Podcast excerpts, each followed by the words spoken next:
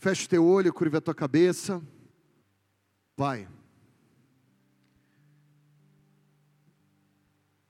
o Senhor é bom o tempo todo.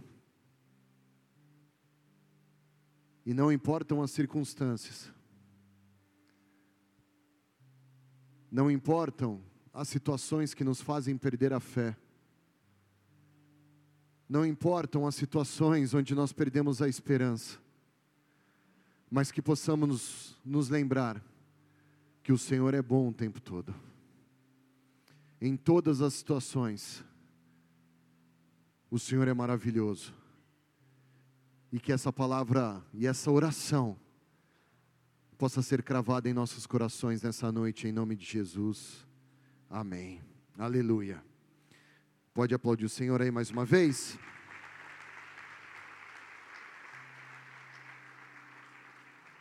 Desde dezembro eu só faço essa oração para Deus.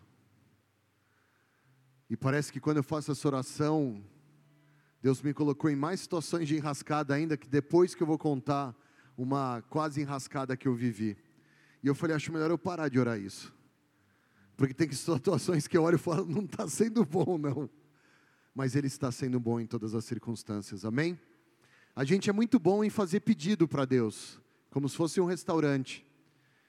E, e, agora no curso de líderes eu estou falando sobre realmente nos sentarmos à mesa.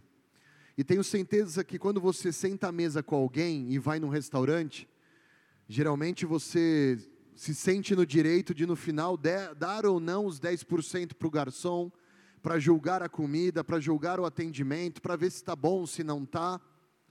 E nós nos colocamos em uma posição de chefes ali, como se fosse a posição de um rei, que agora eu preciso ser bem atendido, agora eu preciso ser bem servido. Mas nessa noite eu quero mostrar para você que aquele que serve é aquele que realmente tem autoridade. Posso ouvir um amém? Repete sim comigo: aquele que serve é aquele que realmente tem autoridade. E você vai ter que acreditar e confiar nisso. Posso ouvir um amém bem forte?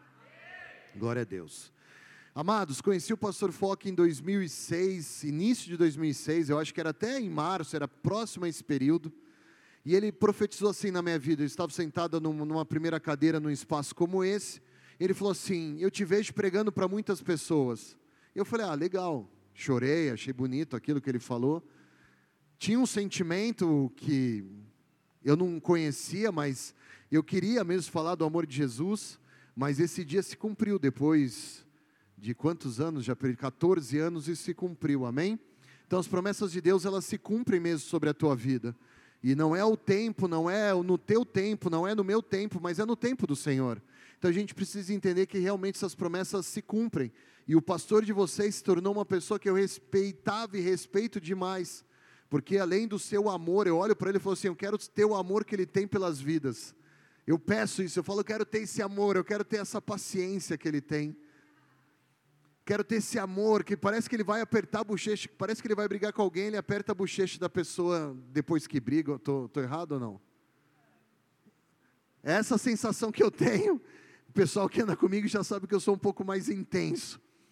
Mas, amados, eu tenho muito respeito pelo pastor de vocês, eu espero que vocês tenham também. Amém? Quero só fazer um comentário em relação a dízimos e ofertas. Todo culto que eu faço parte, eu faço questão de ofertar na presença do Senhor. Porque por mais que o véu se rasgou, não disse que você pode entrar livremente na presença do Senhor sem um sacrifício. O véu se rasgou, eu tenho liberdade para entrar. Mas se nós lembrarmos desde o princípio que todo homem oferecia uma oferta para entrar na presença de Deus, a gente vai se lembrar o quanto a oferta é importante. E o momento de oferta é o momento onde você também se conserta com Deus, é o momento onde você renova a sua aliança, é o momento onde você ali diz para Deus que realmente Ele é tudo para você, não há outra maneira. Você só pode dizer para Deus que você o ama quando você tem uma atitude de amor. E para nós não há melhor maneira de dizer que amamos a Deus sem entregarmos as nossas ofertas. Por isso, coloca isso como um prazer e alegria na tua vida, de vir sempre para a presença de Deus e não importando as circunstâncias, como oferta nas tuas mãos. Você vai ver que muitas coisas vão mudar na tua vida e quem crê nisso diz amém. Quer aplaudir o Senhor? Aplaude com fé. Aleluia! Para mim, esse é um dos momentos mais. Oxi! Vai chover. Quem viu o raio Eu tenho uma foto de um raio que eu tirei ali. Depois, se você quiser, eu tirei com o celular. Todas as minhas fotos são com celular. Eu dei minha câmera lá no, no Ministério de Comunicação. Falei, eu quero fazer algo diferente. E todas as fotos que eu tiro são com celular. Então, é realmente muita criação. Abre comigo em Marcos 1, 16.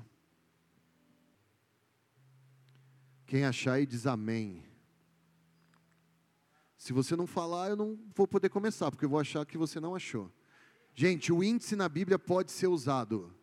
É uma loucura, mas pode ser usado. E o índice faz você achar mais rápido do que a pessoa que fica folhando a Bíblia. Quem já folheou a Bíblia desesperado para não mostrar para a pessoa que estava do lado que você não sabia onde era?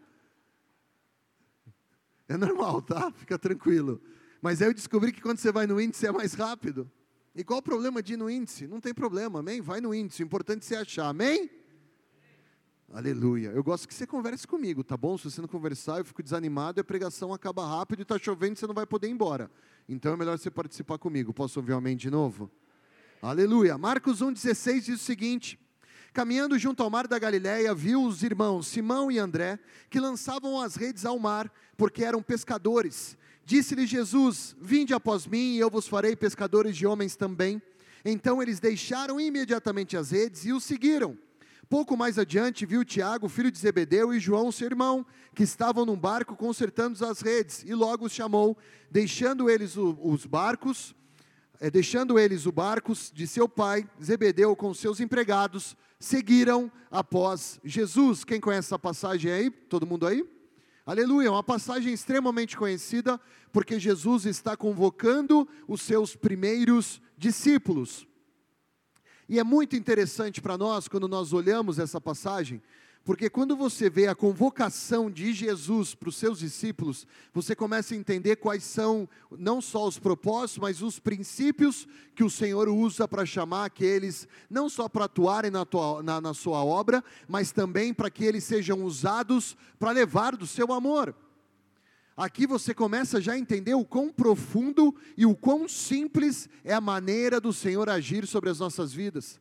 É muito interessante quando nós conseguimos nos aprofundar numa passagem como essa e entender o quanto Deus quer falar conosco. Por que, que Jesus escolheu esses quatro homens? Você já parou para pensar? Será que eles eram predestinados? Será que eles eram diferentes? O que será que esses homens tinham para que Jesus os escolhesse? Você já parou para pensar nisso? Será que era o primeiro que aparecesse, ele escolheria? Qual era a condição para que Jesus escolhesse esses homens? Amados, hoje eu queria ministrar uma palavra aqui que falava sobre Elias, mas Deus não permitiu. Então, se você quiser ouvir essa palavra sobre Elias, se você tem Spotify, podcast do iTunes, YouTube, você digita efeito colapso, Instagram, em qualquer lugar, você vai poder acompanhar essas pregações, amém? Mas vindo para cá, Deus falou assim: não, você vai falar sobre os pescadores. Eu não pude entender muito o motivo. Mas eu quero que no final desse culto todos nós saímos daqui cheios da presença de Deus, desesperado para pescar outras pessoas. Posso ouvir um amém? Aleluia. Mas quando você olha essa passagem, você já imagina, ok, eles largaram tudo e seguiram a Jesus. E eu poderia encerrar essa pregação dizendo: a partir de agora, vamos seguir a Jesus, vamos seguir a Jesus, vamos abrir mão de tudo e seguir a Jesus. Oh, aleluia, que legal, essa pregação foi demais. E poderíamos encerrar o culto, mas há algo muito mais profundo nessa passagem. E eu quero te conectar a esses quatro homens. Só que para isso, eu preciso que você abra comigo Lucas 5. Abre aí Lucas 5, 1. É a mesma passagem. Eu tenho forçado a igreja. Pode subir aqui ou não? Aqui não pode andar, né? Eu tenho forçado, lá o nosso púlpito era dessa altura, aí eu baixei, fiz um, e aí dá para andar, então eu fico toda hora querendo andar no meio do povo, então eu fico nesse desespero aqui. O que eu estava falando? Esqueci. É, a pensar de forma diferente. Quer ver? Eu vou fa fazer uma pergunta para vocês. Quantos pães Jesus usou para alimentar 5 mil homens? Alguém lembra? Quantos? Quantos pães? Depois ele alimentou quantos homens? Alguém lembra logo na sequência? É um pouco menos de cinco. Tira mil. Quanto? Alguém lembra quantos homens ele usou? Quantos, é, quantos homens ele alimentou? Muito bom, 4 mil. Quantos pães Jesus usou? Se para 5 mil ele usou 5, para 4 mil ele usou quanto? Vai ser fácil a resposta. 7. Peraí, se ele precisou de 5 pães para alimentar 5 mil, 10 mil ele usava 10, 4 mil ele usava 4. E essa é a nossa lógica humana. Agora, para 4 mil ele usou 7 pães. Ele não podia ter guardado três para fazer outra multiplicação depois? Podia, não podia? Mas aonde eu quero te levar? Quando a gente se aprofunda na palavra, a gente começa a entender que o padrão de Deus não é o padrão humano. Quando a gente ora e pede para que o reino dos céus venha na terra, a gente está pedindo para excluir o padrão humano, mas que seja feito da maneira como é feita nos céus. E para isso ele precisa quebrar os seus padrões e os meus padrões. Porque se minha fé foi baseada no natural, eu nunca vou viver a fé sobrenatural de Deus. Estão comigo até aqui? Então, em nome de Jesus, que essa palavra nessa noite possa te levar a abrir os seus horizontes de fé. Amém? Lucas 5:1, olha que diz: Aconteceu que ao apertá-lo, a multidão para ouvir a palavra de Deus, estava ele junto ao lago de Genezaré viu dois barcos junto à praia do lago, mas os pescadores, havendo desembarcado, lavavam as redes. Lavavam as redes, repete comigo, lavavam as redes. Entrando em um dos barcos, que era o de Simão, pediu-lhe que afastasse um pouco da praia e, assentando-se, ensinava do barco às multidões. Quando acabou de falar, disse Simão: Faça-te ao largo e lançai as vossas redes para pescar. Respondeu-lhe Simão: Mestre, havendo trabalhado a noite inteira, nada apanhamos, mas sob a tua palavra lançarei as redes. Isso, isto fazendo, apanharam grande quantidade de peixes. Rompiam-se as redes, então fizeram sinais aos companheiros de outro barco para que fossem ajudá-lo. E foram e encheram ambos os barcos, ao ponto que eles foram a pique. Vendo isso, Simão Pedro se prostrou aos pés de Jesus, dizendo: Senhor, retira-te de mim, porque sou pecador. Guarda isso. Pois à vista da pesca que fizeram, pois à vista da pesca que fizeram, a admiração, repete comigo, a admiração se apoderou dele e de todos os seus companheiros, bem como de Tiago e João, filho de Zebedeu, que eram seus sócios. Disse Jesus a Simão: Não temas, doravante serão pescadores de homem e arrastem eles os barcos sobre a praia, deixando tudo. Arrastaram eles os barcos sobre a praia e deixaram tudo e seguiram a Jesus. É a mesma passagem, mas ela nos traz um complemento. Enquanto, então, quando você lê em Marcos que eles abriram mão de tudo e seguiram a Jesus, fica muito legal. E eu poderia usar aqui de palavras de motivação e simplesmente pregar Marcos e fazer com que você saísse daqui motivado de forma natural e você amanhã já se esfriasse. Você apenas, eu conseguisse tocar apenas a sua alma, as suas emoções, e você saísse daqui, uhul, vou ser pescador de, de homens, uhul, uhul, uhul. Mas aqui em Lucas nós temos algo muito mais profundo. E é essa profundidade que eu quero te levar. Olha só, quando nós vemos em Marcos, Jesus estava andando pela praia. Aqui, Jesus estava sendo esmagado pela população e ele precisou subir ao barco. Estão comigo até aqui? Se você está sendo esmagado pela população, você consegue andar na praia? Quando eu falo assim, andar pela praia, o que, que você imagina? Qual a sua primeira imagem que vem na cabeça? Posso falar o que você falou para mim? O Rodolfo que veio comigo, ele falou assim: Pastor, eu me imagino de sunga branca, raibanzão, fone de ouvido, pá, vendo o pôr do sol, ouvindo uma canção de adoração ao Senhor, sentindo a água batendo aos meus pés. Falei, desculpa. É que ele é blogueiro fitness, está fazendo um monte de coisa agora. Mas a imagem que você, que você tem é você andando numa praia, Sim ou não? Ok? Você não consegue imaginar. Você acha que se em Marcos Jesus estivesse sendo esmagado pela população, seria citado? Sim ou não? O que, que você acha? Pode responder, o que, que você acha? Não é uma situação importante? Jesus está sendo esmagado pelas pessoas, precisa subir ao barco, sim ou não? Não foi citado em Marcos. Ao mesmo tempo, é o mesmo momento, ao mesmo tempo não, e eu vou provar isso para vocês. Em Lucas, ele antecede aquilo que acontece em Marcos antecede você se tornar pescador de homens. É por isso que muitas vezes a gente fala, vamos pescar homens, vamos salvar vidas, vamos sair às ruas, mas esquecemos de alguns detalhes que precisamos ter em nosso coração e atitudes que precisamos tomar para que essas vidas sejam salvas. Posso ouvir um amém? Estão comigo até aqui? Pastor, se se importa se eu descer? Então tá bom, desculpa. É que você viu que eu já fui umas três vezes até a escada ali, né? É que lá eu fico descendo. A gente fez um. Quando a Perrina foi lá, ela falou assim: por que, que você fez um púlpito dessa altura? Você tinha que ter só puxado a frente. Eu falei, AP, tudo bem, amém, me perdoa, tal. Se você tivesse me falado antes, eu não deixava você fazer isso. eu fiz um, e aí eu ando no meio do povo. Sabe o que acontece? Quem está dormindo, a pessoa não dorme mais. Eu começo a chegar perto, a pessoa já faz assim, abre a Bíblia, sai do WhatsApp. Um dia eu peguei o irmão jogando Tetris. Aí eu pus só a mão no ombro dele, assim, ó. Aí ele fez, ah, bastante. Falou até fino, assim, a voz dele quase não saiu. Olha que chique isso aqui. Eu não ia usar isso, mas tudo bem, já que você me deu, eu vou usar, né? Porque senão eu vou fazer desfeita para você, já viu. Então, alguns detalhes nós precisamos guardar dessa passagem aqui. Deixa eu abrir aqui, porque essas coisas tecnológicas precisam estar ligadas. Então, olha só. A multidão apertava Jesus. Jesus subiu num barco, ministrava a multidão e de repente ele fala: Pedro, joga a rede aí. Jesus é muito louco, né? Então, olha para a pessoa que está ao seu lado e fala assim: Jesus não utiliza padrões humanos.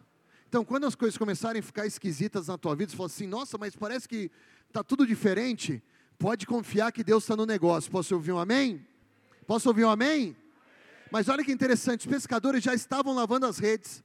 Então ele pede para Simão para jogar a rede ao lado. E Simão obedece, sim ou não? Sim ou não? Mas por que, que ele obedeceu? Olha para a pessoa que está só e fala assim, porque tem que obedecer. Não, não é isso.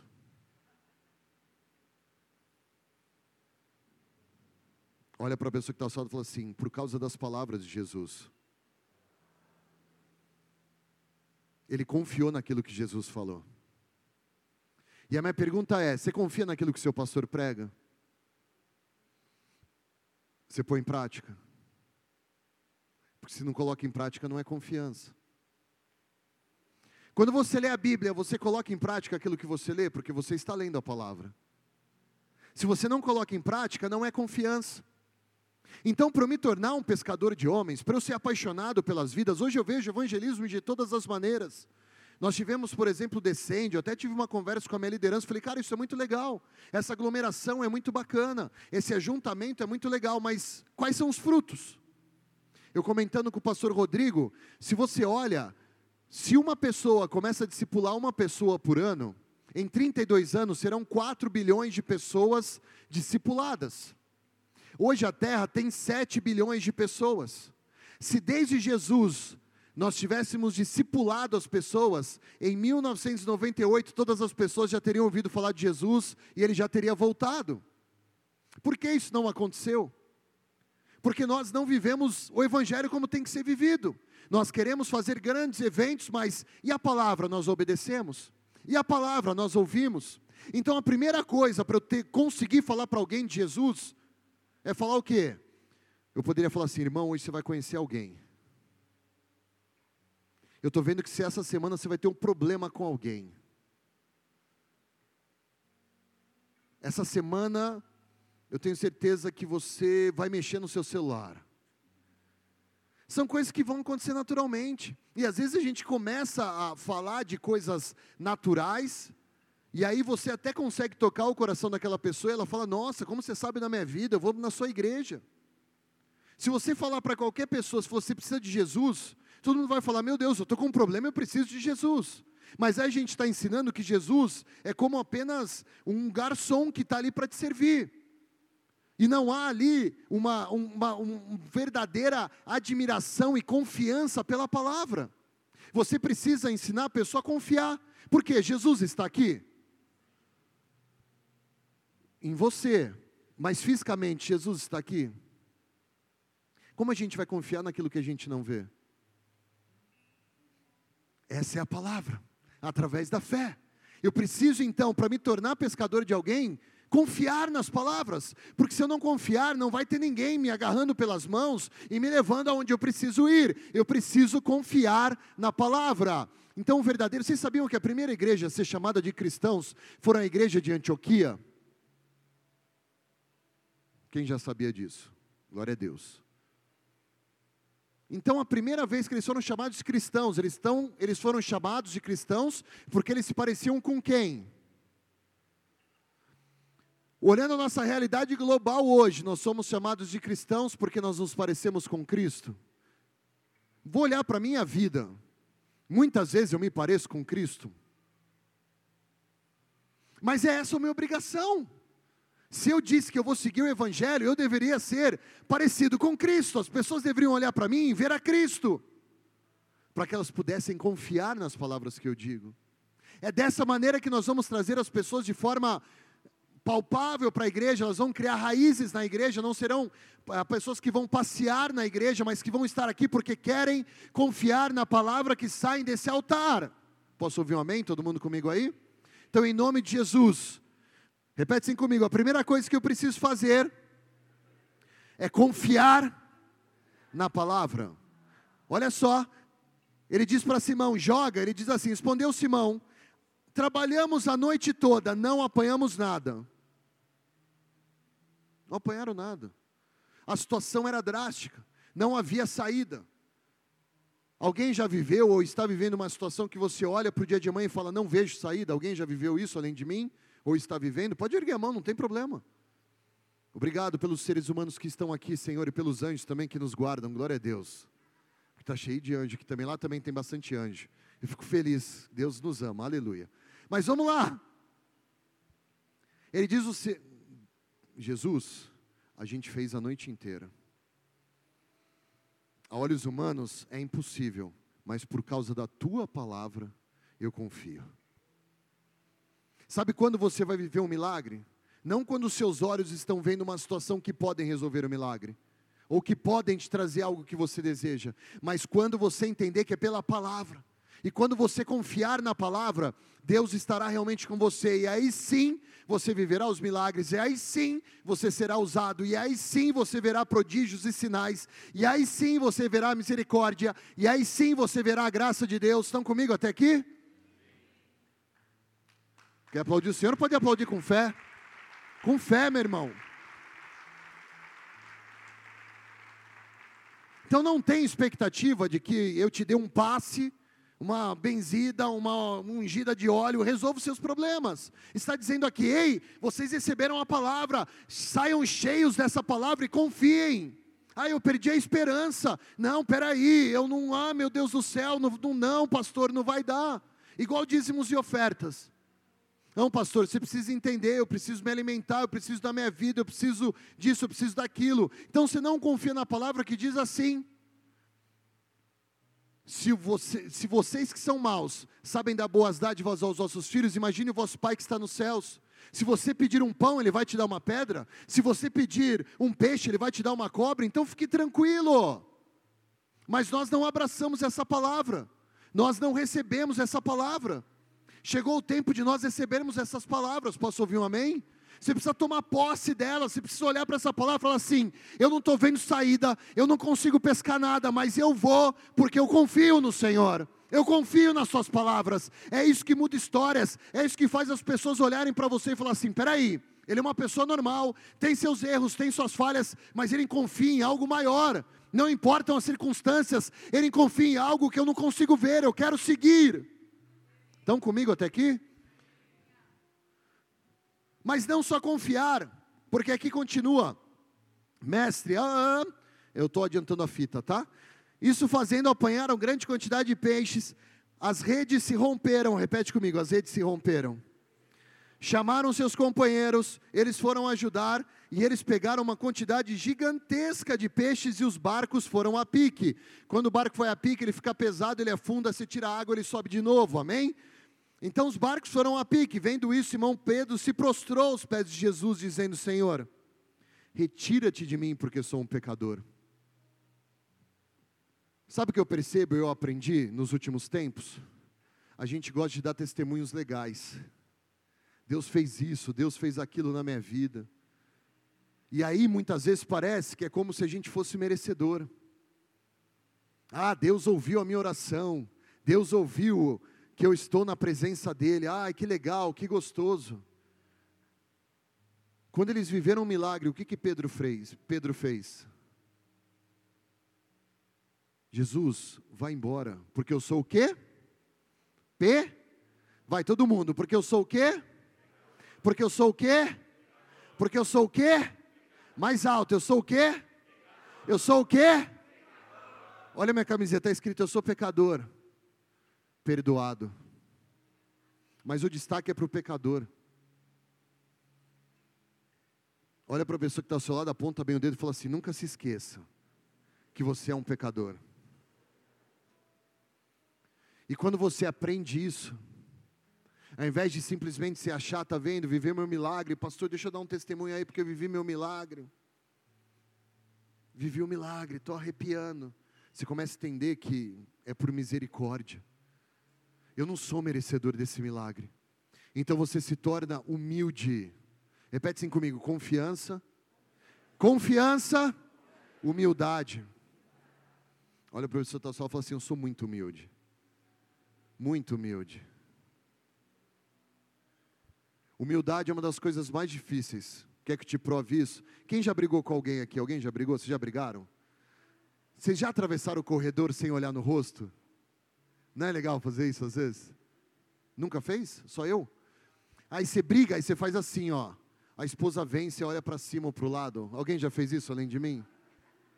Direto, né? Eu sei, também eu sei como é que é. Aí uma hora você chega e fala: tá bom, vai, vou me consertar, é mais fácil. Aí você vai pedir perdão, como é que é? Você sai assim, me perdoa, eu sou um pecador, você se ajoelha, ou sai assim, ó. Está tentando falar e o diabo está segurando a palavra dentro da sua boca para não sair. Não parece ter um demônio dentro de você? Parece ou não? É uma loucura, né? Gente, como é difícil pedir perdão sincero. Quando você fala, não vou arrasar. O perdão falso a gente, ah, me perdoa. Né? O cínico a gente consegue, mas o sincero, mas quando sai é um alívio para a alma. Sabe o que significa isso? Humildade. Humildade não é, oh, eu sou humilde, ou oh, eu te ajudo. Humildade é você saber admitir os seus erros. A verdadeira humildade é saber admitir os erros e falhas. Então, a primeira coisa foi: confiei na palavra de Deus. Então, quando eu confio, eu vivo os milagres. Mas o resultado de eu viver os milagres tem que ser a humildade. Em saber admitir, eu não mereço. Eu sou um pecador. E aí, sabe o que você vai aprender a fazer? Erguer as mãos aos céus e dizer: toda honra, toda glória ao Senhor. Pode aplaudir bem forte a Deus.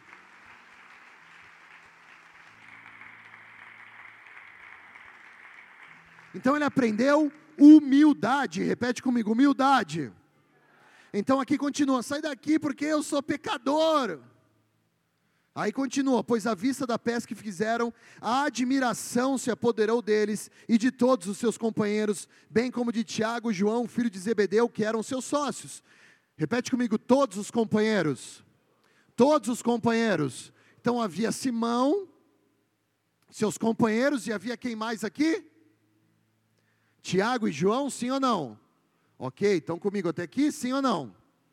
Presta atenção nisso, companheiros e os discípulos. Terceiro ponto, repete comigo: admiração. Admirar, todo mundo se admira. Se falar que vai vir um profeta, se falar que vai vir um cara que cura, se falar que vai vir um cara que faz milagre, todo mundo vem, porque todo mundo se admira dos grandes sinais. Mas poucos voltam a confiar em Deus depois de verem os sinais.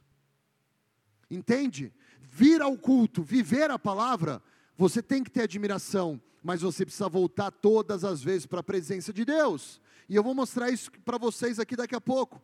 Então a admiração é fundamental, mas muitos param nesse ponto, porque ficam ali na expectativa. E, e é muito triste, porque muitas vezes nós até usamos dessa estratégia, estou falando nós como pastores. Porque nós queremos ver o povo, aí a gente traz um preletor, aí traz um cantor, porque as pessoas vão atrás da admiração.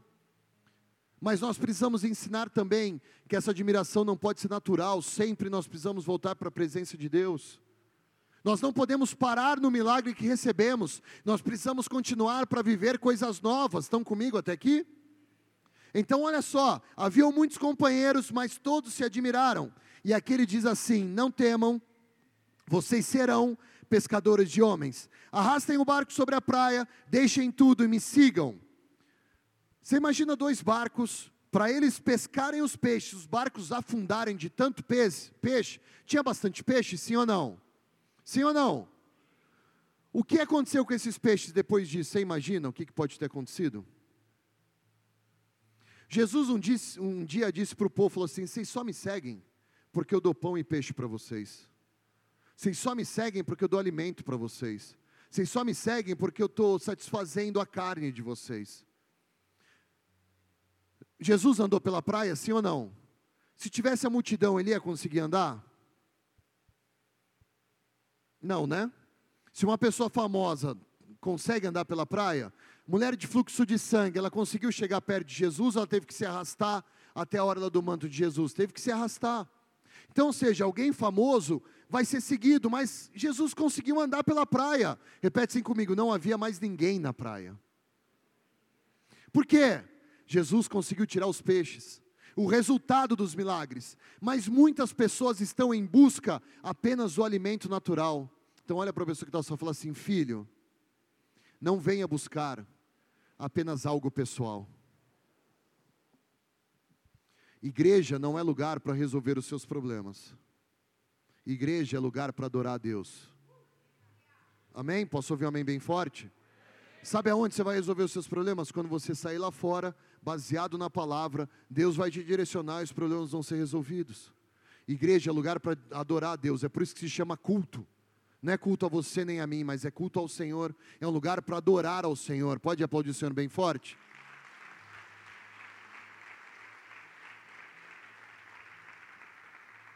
Então, se eles arrastaram tudo, e aqui tem um gapzinho, você precisa entender, e seguiram a Jesus, tem o gap que nós encontramos em Marcos. Por quê?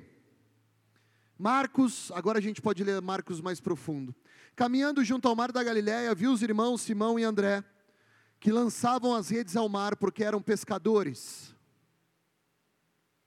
Aqui está a diferença daqueles que realmente confiam no Senhor e daqueles que não confiam. Quando Jesus falou para Simão, lança a rede, ele lançou confiando na palavra, sim ou não? Agora Jesus está caminhando pela praia e encontrou Simão fazendo o quê? Fazendo o quê? Pés? Todo mundo, pés? Mais uma vez, pés? Olha que doideira. Quem confia na palavra de Deus uma vez, vai confiar em todas as circunstâncias. Ele já havia pescado e tinha visto o milagre. Recolheram um monte de peixe, ele não podia ter ido para o mercado vender? Sim ou não? Não foi. Ele voltou a pescar. Porque ele confiou na palavra uma vez, e mesmo Jesus não estando com ele, ele confiou na palavra.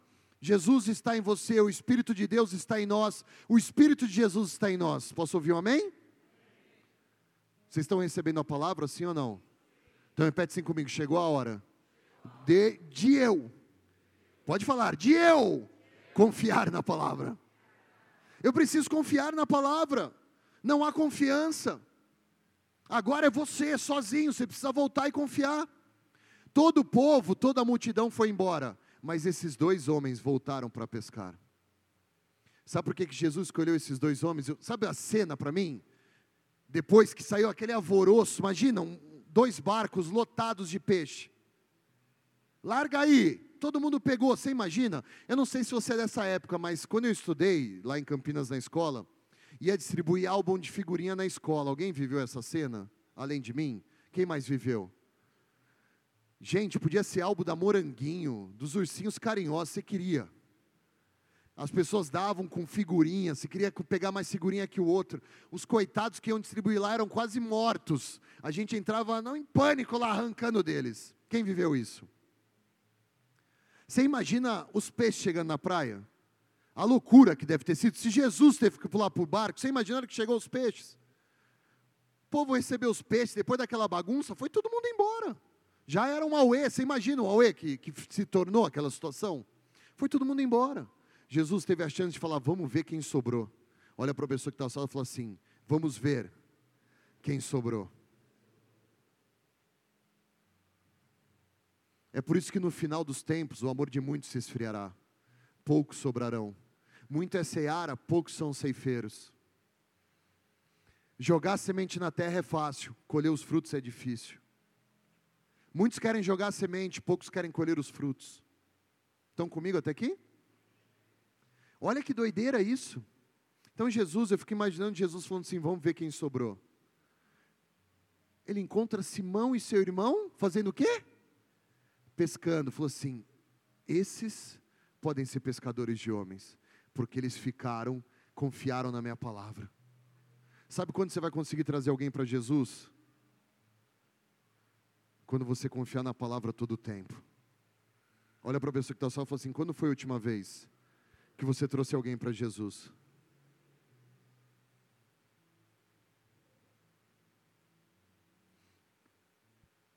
Não somos cristãos?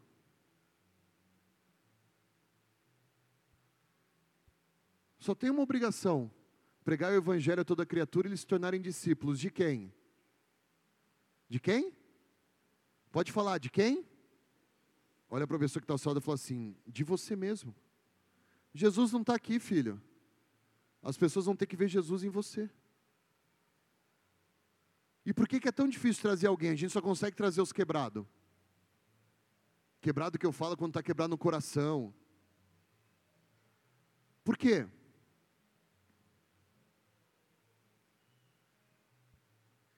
Estão entendendo? Estão comigo?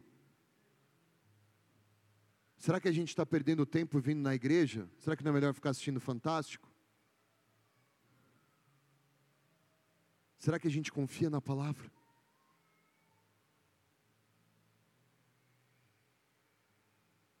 Será que eu vivo a palavra? Será que eu consigo admitir os meus pecados? E esses pecados transformam em admiração por aquilo que Ele faz na minha vida?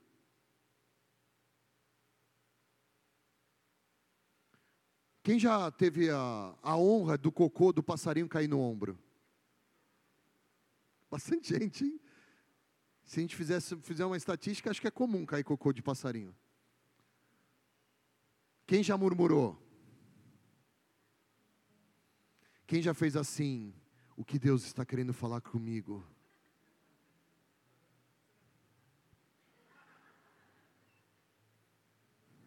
Eu fiz isso uma vez também. Mas a maioria das vezes a gente murmura, né? O que Deus quer falar comigo porque eu sou um pecador? As situações das nossas vidas não podem ser mais o porquê, mas é para quê. Porque o para quê mostra para nós aquilo que precisa ser transformado em nós. Estão comigo até aqui? Posso ouvir um amém? Pode aplaudir o Senhor aí? Para eu tomar uma água?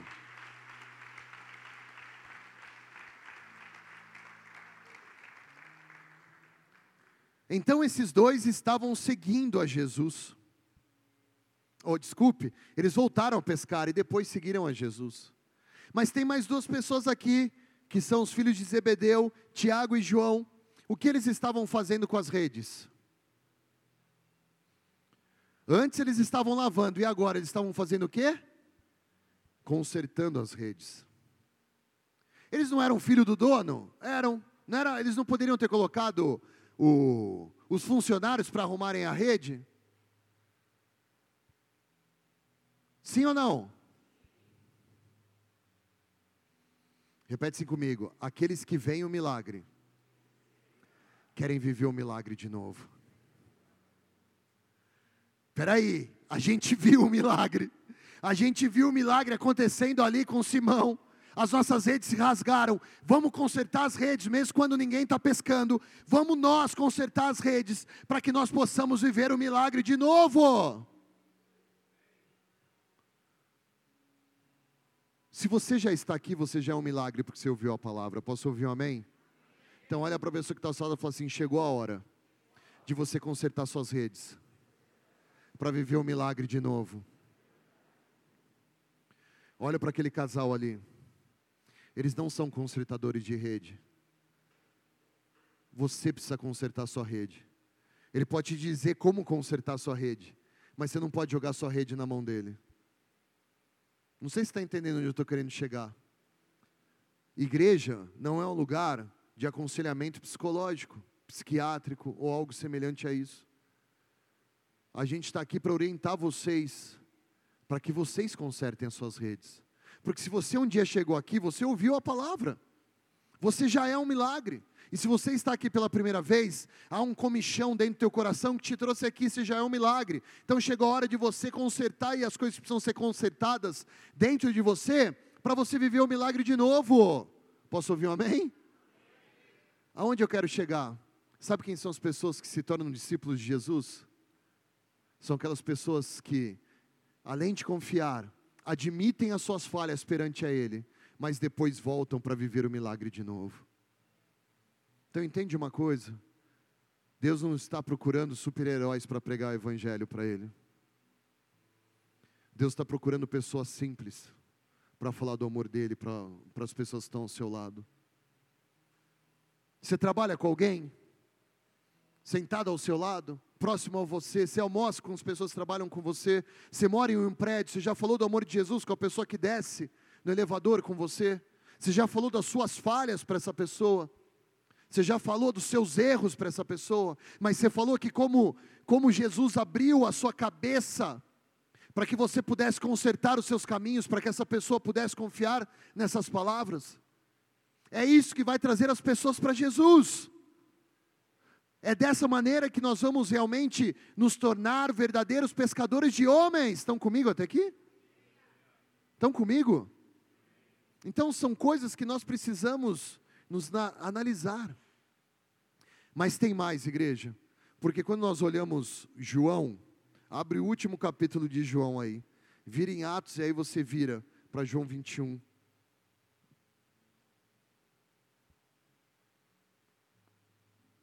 Só vou falar algo que aconteceu com Elias. Abriu aí?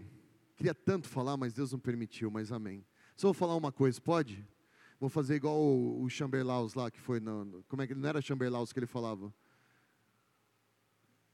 Ele usava um outro termo, como é que é o nome que ele falava? Aquele profeta que foi na sede?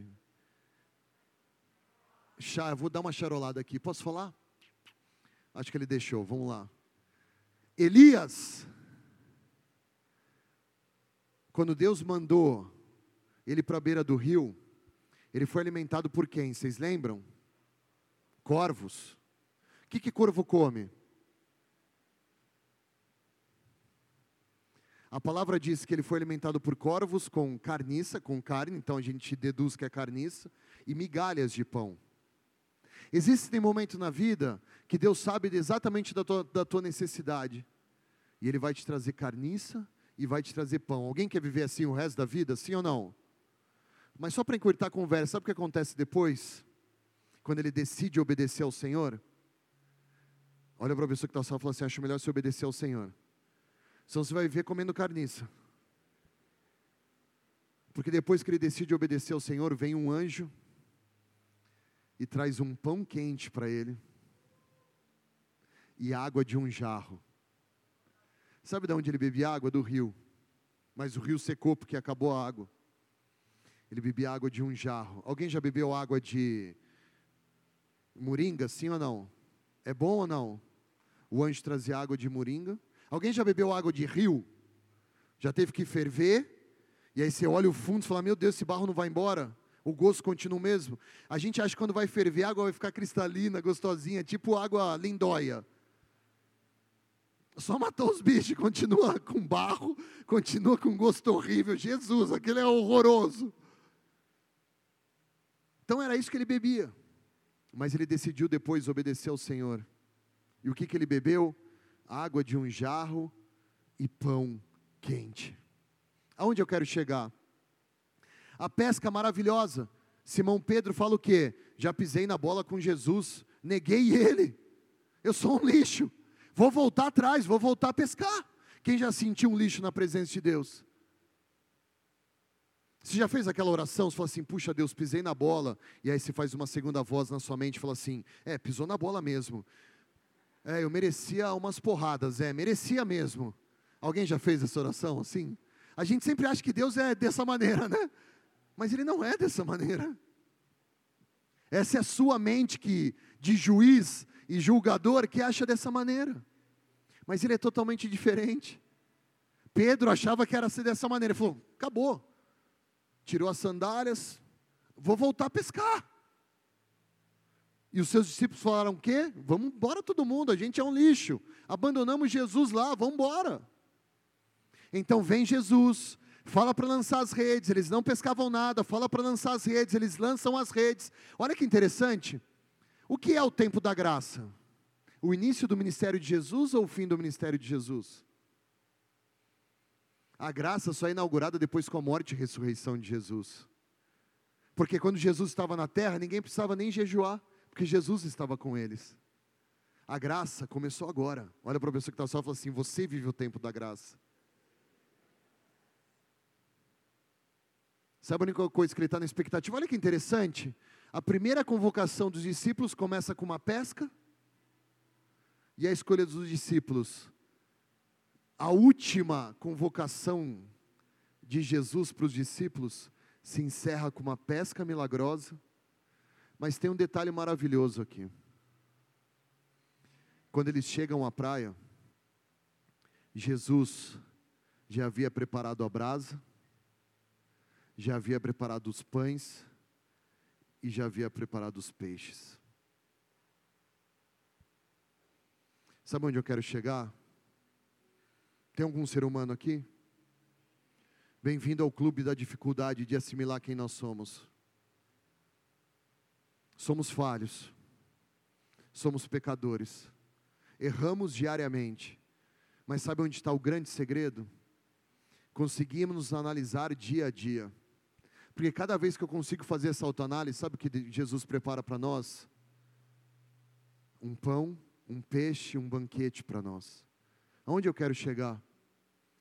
Já viveu situações de extrema dificuldade? E que você chora, vem lamento, mas de repente parece que vem uma paz que invade seu coração. E mesmo parece que o mundo está desmoronando à tua volta, você está em paz. Já viveu isso? Você fala, meu, como é que eu estou conseguindo viver isso? Eu vivi isso no final do ano, eu olhava minha esposa, ela parecia o Walking Dead. Em uma semana ela perdeu 6 quilos, eu vou já explicar o que aconteceu. Ela parecia o Walking Dead, assim andando, a olheira dela já começava aqui, ó, do lado da boca, não dormia. E eu falava, eu via, mas eu não conseguia sentir aquilo. Eu não conseguia sentir aquele desespero. Eu senti uma paz que invadiu meu coração. Falando, não é possível estar sentindo isso. Eu estava sendo alimentado com pão por um anjo, com água de um jarro. Mas sabe por quê? Porque eu reconheci o quão pecador eu era. Eu reconheci minhas falhas. Eu reconheci os meus erros. Eu admiti realmente quem eu era. E isso é uma das coisas mais difíceis. Quando vamos ministrar os casais, eu falo, plim, comecem, podem falar. E aí como é que é a discussão? É um falando do outro. A gente mesmo, quando a gente briga, a gente fala, por que você faz isso? Ah, mas você fez isso. Ninguém tem coragem de ficar falando sobre si mesmo em um relacionamento. E não é só entre casal, não, mas empresa, trabalho. Quando seu chefe fala, faz tal coisa, você faz assim, mas eu faria diferente. Mas tem que obedecer, né? Obedecer todas as lideranças que foram levantadas por Deus. E aí vai, a gente começa a devagar um monte de palavra, mas não é real no nosso coração. Como é que a gente quer viver isso? É muito profundo o que acontece aqui, porque quando eu reconheço as minhas falhas, como Pedro reconheceu, ele vem, nos alimenta, ele vai cuidar de nós. O verdadeiro milagre aqui não é Jesus simplesmente fazer a equação igual e fazer Pedro dizer que o amava três vezes. Porque Pedro mesmo no final diz assim: Tu sabes de todas as coisas, Pai. A verdadeira equação não está em dizer o quanto amamos, mas dizer para Deus: Tu sabes de todas as coisas. A verdadeira equação está nós acreditarmos que o Senhor vai nos alimentar, não importam as circunstâncias, posso ouvir um amém? Ele vai cuidar de nós, não importa as circunstâncias. Pode dar um glória a Deus bem forte ao Senhor? Quer aplaudir o Senhor? Aplaude com fé, meu irmão.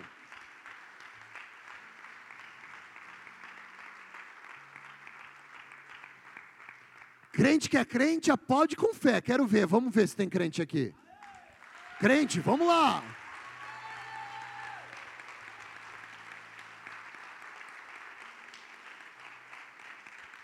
Não fica achando, não, agora eu evoluí, já não aplaudo tanto. Uh, aleluia.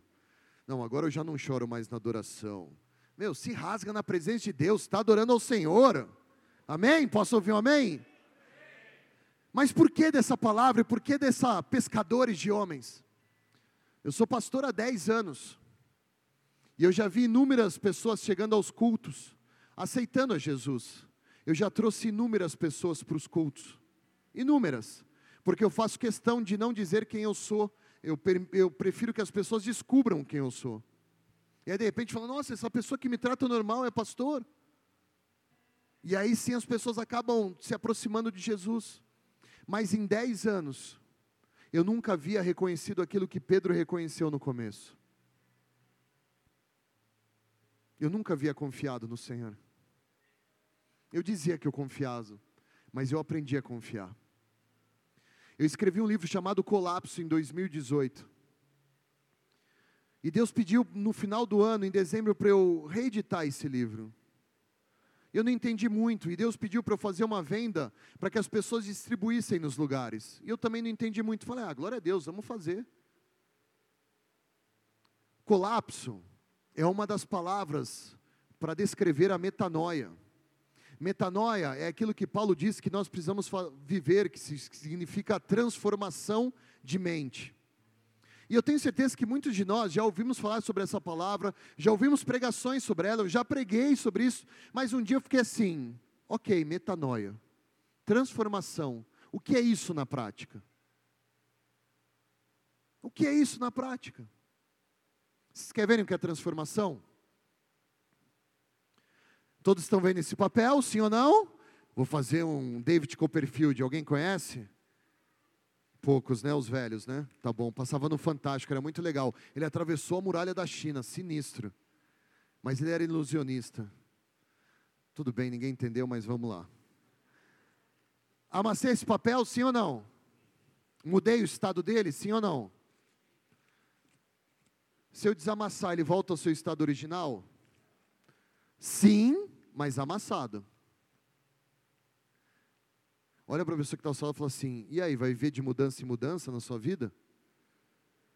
Olha para a pessoa que está ao seu lado e fala assim: e aí, vai ser sanfona? Cada hora está numa posição. Agora, se eu rasgar esse papel,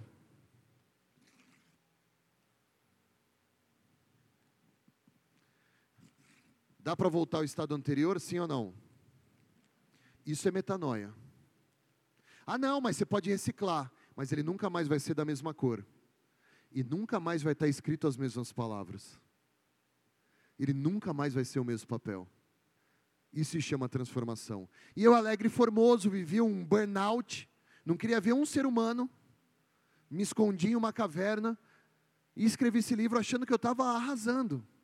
Mas no final do ano Deus falou assim: você achava que você sabia o que era transformação, agora eu vou te mostrar o que é. 18 de dezembro, na realidade não foi 18, dia 15 de dezembro, eu passo mal na sede, sinto um, os calafrios, começo a suar, falo, estou passando mal, vou ao banheiro, desmaio, e ali evacuo sangue no meio das fezes. Mas depois que isso acontece, eu volto ao normal. Então continuo ali, sábado eu fico lá, domingo eu vou para. Estou bem, minhas fezes acabam voltando ao normal. Segunda-feira nós temos um encontro de pastores. Terça-feira eu começo a ter as mesmas sensações: coração disparado, a mente a milhão, respiração ofegante, e eu já achando que era um resultado de estresse. Quem teve um ano estressante aí? O seu ano não foi estressante, foi você que estressou o seu ano porque é da maneira como você vê. Pedro passou a noite inteira e falou: A gente não pescou nada, mas eu confio na tua palavra. Se eu tivesse confiado na palavra do, de Deus o ano inteiro, eu não teria estressado o ano, porque basta a cada dia o seu próprio mal. Posso ouvir um amém? Todo mundo aí, sim ou não? No dia 18, eu saio para buscar, a gente está em hotel, eu saio para buscar leite para minha filhinha. E eu começo com aquela sensação, eu vou ao banheiro e sangro de novo. Depois de mais uma hora, eu vou ao banheiro e sangro de novo. Na terceira vez, minha esposa ouve um barulho no banheiro, eu estou desmaiado ao lado do vaso sanitário. Ela, desesperada, chama socorro. O pastor Foco, inclusive, foi comigo para o hospital, já estava branco. Chego no hospital, eles fazem alguns exames, descartam qualquer câncer, qualquer problema, mas diziam que eu precisava ser transferido. Me dão uma bolsa de sangue, guarda aí. Eu sou transferido para um outro hospital em Salto. E ali aparentemente estou bem, mas fico isolado em uma UTI, sem ter contato com a minha esposa, sem ter contato com ninguém, com o celular, com nada, apenas com o livro do pastor Foca, que deixaram entrar. E ali eu começo a falar com Deus. Eu falei assim para Deus, falei: "Deus, eu quero ver os meus filhos crescerem. Mas eu fiz uma parte muito dolorosa porque a gente é egoísta. Eu falei assim: eu quero que a sua vontade seja feita sobre mim. Sabe por quê, igreja? Porque eu achava que eu ia morrer. E era esse o sentimento que eu tinha. E pela primeira vez, olha, toda oportunidade que eu tenho, já preguei para caixa de padaria, de uma vez até brigaram comigo, eu comecei a orar e pregar para o cara na, na, na Leroy. Ele falou assim: é você. Aí eu falei: ah, quer me vender alguma coisa? Ele falou assim: é você que vai levar esse último item. Eu falei assim: é você. Eu vou orar por você e Deus vai fazer você vender muito mais. Você quer ver? Você vai dar o testemunho lá no Bola de Neve. Aí comecei a orar por ele ali. Ele não apareceu na igreja, mas eu sempre tive isso no meu coração. Eu, eu gosto dessas chances. Onde eu tenho, eu faço isso. Mas eu nunca vivi isso de, de forma tão intensa. Porque no hospital eu não podia comer nada enquanto eu não fizesse o exame. E aí, ali preocupado, eu falei: Deus, já que eu estou em jejum, então a única coisa que eu posso fazer agora é pregar o Evangelho. Cada pessoa que entrar aqui, vier me fazer um exame, vier até a minha, até a minha marca aqui na UTI, que eu possa orar por essa pessoa. E isso eu fiz com cada pessoa que ali entrou. E ali as pessoas foram impactadas, eu tive um trato totalmente diferente, eu vi um cuidado de Deus pelos enfermeiros, pelos médicos, foi realmente algo delicioso. Nossa, passou nessa situação foi, foi delicioso. Porque antes eu fazia porque eu acreditava que eu era cristão, mas agora eu estava fazendo porque eu entendi o que era seguir a Cristo de verdade. Eu entendi que eu era falho, um pecador, e que minha vida poderia ir embora a qualquer instante e que ali eu deveria ser um verdadeiro cristão. Na madrugada de. É, na noite, durante o dia, na quinta-feira, eu fiz preparo para alguns exames, me fizeram uma colonoscopia e não acharam nada. Depois de uma hora da colonoscopia, eu sangrei de novo, só que aí o sangramento não parava. Tiveram que me dar mais quatro bolsas de sangue. Não, mais duas bolsas de sangue, desculpe. Eu não sei se temos algum médico, tem algum médico aqui? Não? Enfermeiro? Alguém da área de saúde? Minha hemoglobina chegou a 4,1. Eu acordei às 6 horas da manhã e me falaram: você vai ser transferido para São Paulo. Mas, eles não queriam liberar a minha transferência porque eu precisava estar equilibrado. A minha hemoglobina com duas bolsas de sangue chegou a 8 ponto alguma coisa. Isso é possível? Com duas bolsas de sangue?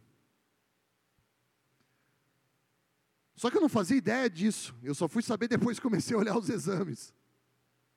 Então, aí eu já vi o cuidado de Deus. Fui transferido à ambulância.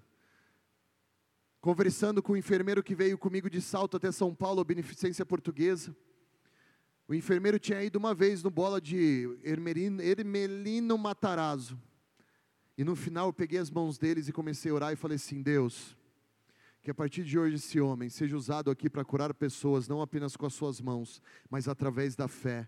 Que ele tenha fé para orar pelas pessoas, as pessoas saiam dessa ambulância curada em nome de Jesus. E ali começamos a conversar e orar pela vida dele. Ele foi impactado. Me falaram que depois ele ficou chorando ali na ambulância. Falou: eu preciso voltar para a igreja, eu preciso ir para a igreja. Chegou em São Paulo. Cheguei na sexta-feira. Claro, vamos, temos que fazer os exames de novo. No sábado, eu sangrei de novo. Minha hemoglobina chegou a 5, só que aí eu já não conseguia nem abrir mais meus olhos. Eu ouvi as pessoas falando comigo, eu só consegui abrir o meu um olho, um olho. Eu já tinha perdido totalmente as forças. Eu lembro que o médico precisou fazer um. Como é que é o nome do negócio que faz aqui? Como é que é? é pegar no que central é? Pegar o negócio central aqui, porque o sangue já não era normal pela veia. Ele precisou abrir, ele falou: Gustavo, é sem anestesia. Não tem tempo. Você vai morrer. Depois que ele fez isso, deu os pontos, me levaram para o exame. Eu me lembro de quando ele terminar, eu achei que isso já era o procedimento. Aí eles me levaram pela maca. Eu lembro das luzes passando, eu falei, eu não vou suportar, eu, meu, meu corpo já foi. Foi a última sensação de dor, porque quando eu sangrava, a dor era muito intensa. Parecia que alguém estava com um aspirador por dentro de mim, tentando me fechar a vácuo. Era uma coisa horrenda mas eu já não sentia mais dor. Eu tinha certeza que eu estava, que Deus estava me levando. Era a certeza que eu tinha. Um procedimento que fizeram, chamado arterografia, que faz pela virilha, que demora 30 minutos, no meu caso demorou 3 horas, porque eu não parava de sangrar. Porque o sangramento que eu tinha era arterial e a artéria de acordo com a batida do coração. Em São Paulo, só para vocês terem uma ideia, eu precisei tomar mais oito bolsas de sangue. Eu tomei onze bolsas no total. Quando eu acordei do procedimento, ainda entubado, a primeira sensação que veio foi de alegria, porque eu tinha certeza que eu ia morrer. Eu comentei com o pastor Foco e falei assim, pastor, é engraçado que quando a gente fala de morte, a gente teme. Eu senti a paz da morte. Porque a primeira morte não é do diabo, a segunda morte é eterna e dolorosa, mas a primeira eu senti a paz da morte. E eu tinha certeza que eu ia morrer. Quando eu voltei, a primeira coisa que eu fiz, eu lembro, minhas mãos estavam amarradas, eu lembro que eu vibrava. Mas em segundos, sabe o que recaiu sobre mim? Temor. Porque eu poderia vir aqui e falar do milagre que eu vivi, mas eu quero falar do temor que recaiu sobre mim. Exatamente o mesmo temor que recaiu sobre Pedro. Eu entendi que eu não era merecedor daquela segunda chance. Por causa dos meus erros, por causa dos meus pecados, eu não era merecedor. Mas eu entendi que se Ele me deu uma segunda chance, eu precisava ser transformado de verdade. E a primeira coisa que eu falei para minha esposa, eu falei assim: hoje, o livro que eu escrevi se tornou verdade.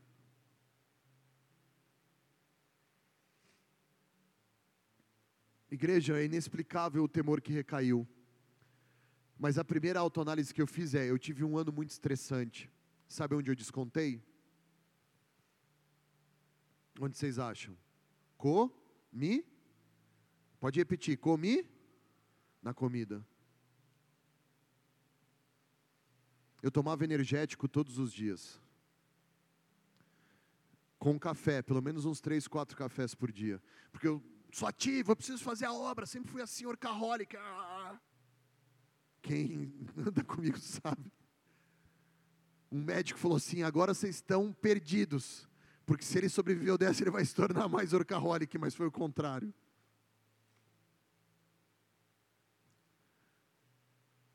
E aí eu comecei a me autoanalisar nesse temor e perceber quantos erros eu cometi com o templo do Espírito Santo. Na justificativa de que eu era merecedor de fazer aquelas coisas que eu estava fazendo. Por isso, a pergunta que eu deixo para você é: quais são as justificativas que você está arrumando para pecar? Quais são as justificativas que você está arrumando para errar? Chegou a hora de nós admitirmos nossas falhas e erros. No meio de tudo isso, sabe o que aconteceu, igreja? Sou filho de gaúcho. Carne para mim, se não houvesse nenhuma das refeições, ou nenhuma refeição podia faltar carne. Se faltasse, eu, eu dava um jeito. Endemoniava, literalmente.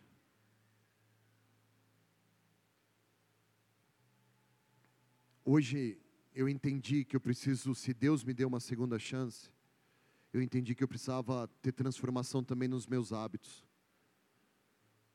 Hoje eu me tornei vegetariano e tenho uma alegria nisso. No hospital, em oito dias, eu perdi dez, acho que 14 quilos, quase 14 quilos eu perdi. Porque eu tinha engordado demais. E depois eu continuei a perder porque eu falei: esse é o meu tempo, esse é o meu momento.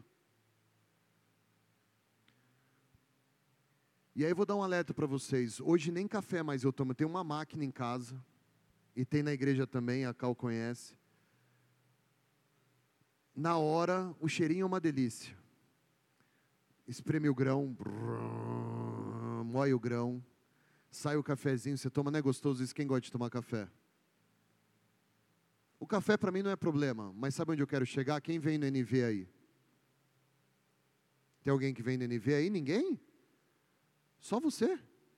Só dois, três? Então vou dar uma lição para vocês todos, deveriam vir.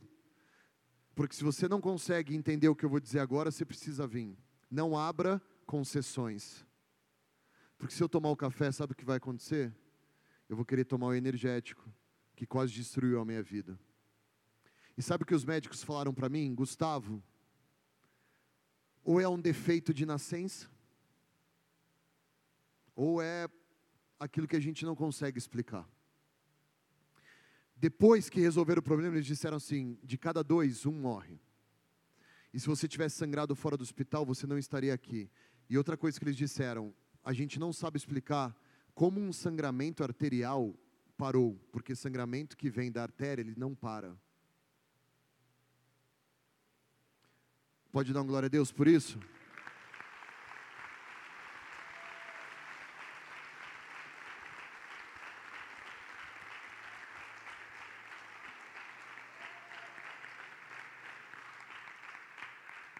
De tudo isso, sabe o que aconteceu no meu coração? Aumentou o temor. Porque eu entendi realmente que eu não era merecedor. E que se Ele me deu uma segunda chance, eu precisava ser transformado. Só que essa transformação, eu não podia olhar para ele e falar assim: vem e me transforma. A única pessoa que poderia mudar os meus hábitos era eu mesmo. A maneira como eu geria a igreja, a maneira como eu geria, a gente tem uma escola, a gente tem a igreja, a gente tem as marcas, as coisas que eu faço, tem livro, tem os ministérios. A igreja lá, a gente é em torno de dois mil membros. Você imagina o quão orcaholic a gente é? Eu falei, não, chega. Vamos gerenciar da maneira correta. Então entendam o quanto é importante nós fazermos uma análise. Pedro, quando se abaixa e fala para Jesus: Eu sou um pecador, ele está dizendo, ele está reconhecendo e fazendo uma autoanálise que ele precisa ser transformado. Então, de tudo, se você sair daqui com uma lição, é: aprenda a fazer uma autoanálise reconhecer os seus pecados e os seus erros. Sabe por quê? Senão você vai precisar tomar 11 bolsas de sangue como eu tomei. Ou Deus vai precisar te pôr numa situação de enrascada, como Ele me colocou. E a minha pergunta é: você vai conseguir sair dessa?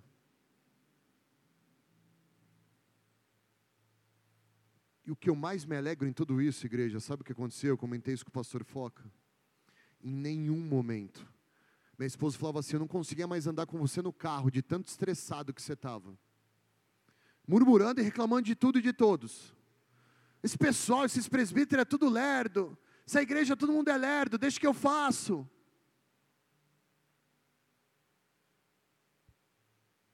naquela situação onde eu tinha a chance de murmurar com Deus, eu não murmurei em nenhum momento. E sabe por que eu acredito que Ele deu uma segunda chance? Porque a transformação começou quando eu entendi que eu não poderia murmurar em nenhum momento. E agora você vai entender por que, que minha oração se tornou assim. Deus é bom o tempo todo. O tempo todo Deus é bom. Por isso não importam as circunstâncias que você está passando. Não importam as lutas, não importam as tribulações. Ele é bom. Ele é bom. Ele é bom o tempo todo. Amém?